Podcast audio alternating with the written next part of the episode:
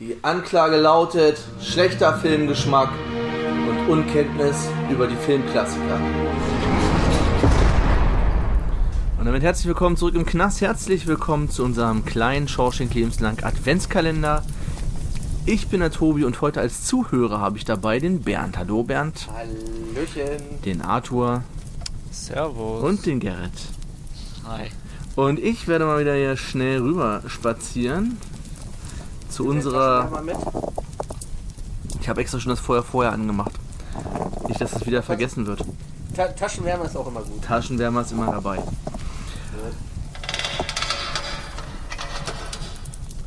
Ja, in Zelle Nummer 7 habe ich einen finnischen Film. Okay.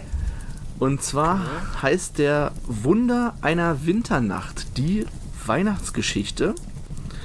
Und äh, jetzt wird es gleich kriminell. Ich probiere den Titel nämlich gleich im Original auszusprechen.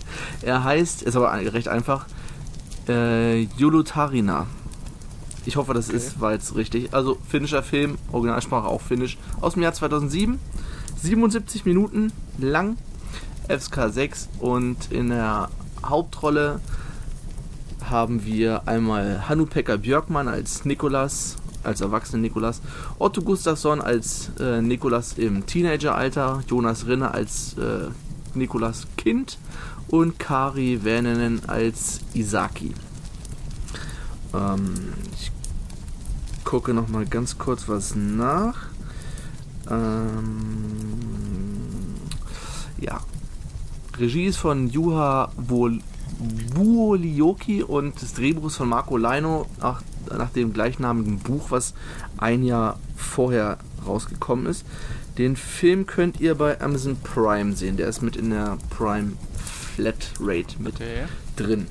Worum geht's? Es geht um die wahre Geschichte vom Weihnachtsmann, also von Santa Claus, von Nikolas. Der Film spielt, was kann man schlecht sagen, so 1800, 1850 bis 1900, irgendwie so im 19. Jahrhundert würde ich schätzen. Wirklich irgendwo in Lappland, da ist nichts drumherum, es ist eine Ansammlung von, von Okay. Häusern und ist der kleine Nikolas und seine Familie, also er hat seine beiden Eltern und er hat auch eine kleine Schwester, die ist noch ähm, ein Säugling und die ist krank, das ist gerade Heiligabend und die müssen nochmal dringend ins Dorf rüber, weil äh, die Kleine Fieber hat.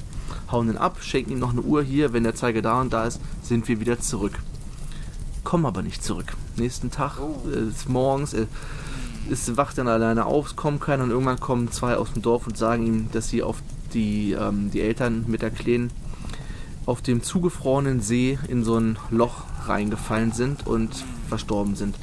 Und da in dem Dorf sich keiner findet, der äh, für ihn sorgen will, also er ist fünf Jahre alt zu dem Zeitpunkt, weil alle auch arm sind, also die haben selber gerade so genug Essen, um ihre eigene Familie immer jeweils durchzubringen, beschließen sie, ihn rumzureichen, dass er immer ein Jahr bei einer Familie bleibt und immer an Heiligabend dann zur nächsten Familie kommt.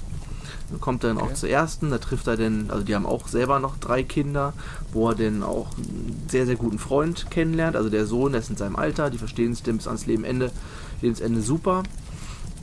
Und die sind auch alle total herzlich zu ihm, ist alles wunderbar, also alle Familien, zu denen er da kommt. Das sind, man sieht nur zwei so ein bisschen länger, die anderen, das wird nur so angedeutet, dass er da war. Und irgendwann kommt er aus Dankbarkeit auf die Idee, zu Heiligabend den Kindern in den Familien immer was Geschnitztes zu hinterlassen. Also ein kleines geschnitztes Spielzeug, was ich eine Puppe oder ein Esel oder sowas. Und da er jedes Jahr Heiligabend wechselt, werden es natürlich auch immer mehr Kinder, weil er auch für die, wo er vorher war, immer was hinterlässt. Und der will dabei auch selber nicht gesehen werden, also verteilt er die Sachen immer Heiligabend nachts. Irgendwann sind dann alle ähm, Familien durch und der Fischfang hat noch schlechter funktioniert, also es sind wirklich alle gerade so lagen wirklich am Hungertuch und die einzige, der einzige Ausweg ist Isaki. Das ist ein Tischler, der ach, ein paar Kilometer außerhalb wohnt, von dem, also relativ weit weg. Und da einmal im Jahr einmal nur so ins Dorf kommt, um da seine äh, Stühle, Tische und so weiter zu verkaufen.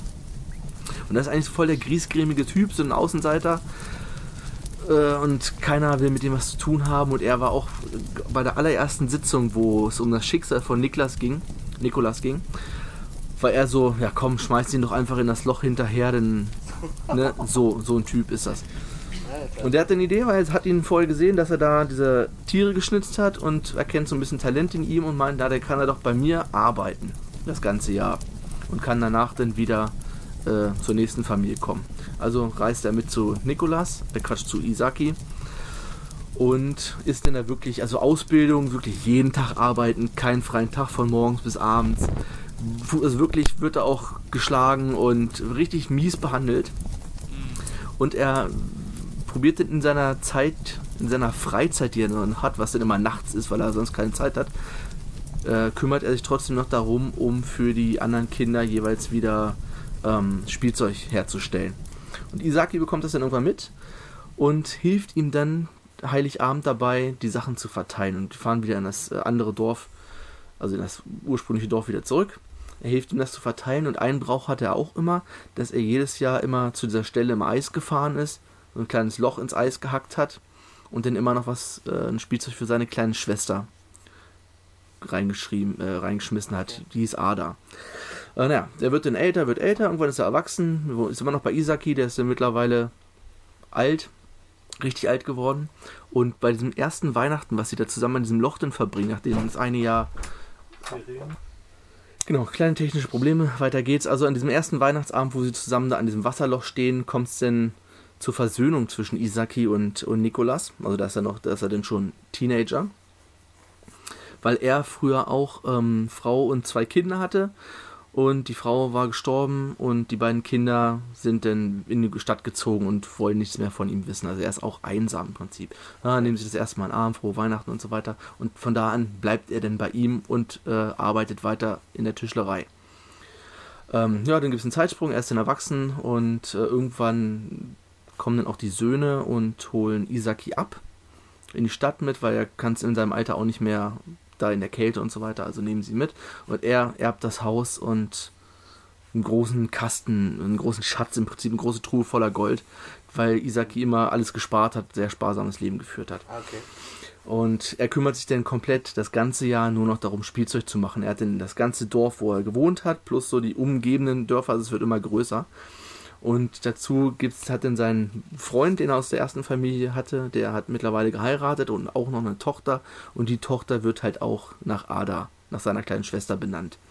Und so entspinnt sich das denn weiter. Und der Film ist A, super schön, weil es wirklich äh, echter Schnee ist, ausnahmsweise mal, ne? weil es halt in Nordfinnland irgendwo an der norwegischen Grenze spielt, Lappland. Also fantastische Schneelandschaften mitten im Wald, also super atmosphärisch.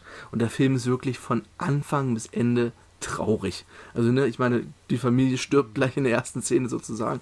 Und das zieht sich durch den ganzen Film, dass er erst zwar nicht schlecht behandelt wird bei den anderen Familien, aber keiner ihn so richtig will, weil er halt doch nur auf der Tasche liegt oder äh, ein weiteres Maul zum Stopfen ist. Und dann kommt er zu diesem Isaki, der ihn schlecht behandelt erst.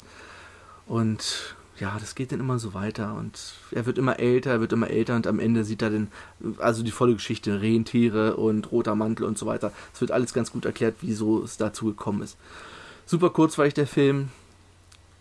Sehr, sehr traurig aber auch schön traurig. Ich meine, ich glaube, das ist jetzt hier Film Nummer 7 und die meisten davon hatten irgendwie einen traurigen Hintergrund, kann das sein? Es war immer irgendwelche Leute, die gestorben sind. Naja, aber falls ihr mal Zeit habt, könnt ihr euch den auf Amazon Prime gerne angucken. Klingt auf jeden Fall, als würde er mir gefallen. Ja, Ja. wollte ich gerade sagen. Äh, hört sich nicht schlecht an, auf zumindest. Ja. Dann würde ich sagen, hören wir uns morgen wieder. Ich trinke noch ein Schlückchen von meinem leckeren Weihnachtsbier. Sage Prost und bis morgen. Tschüss. Tschüss. Tschüss.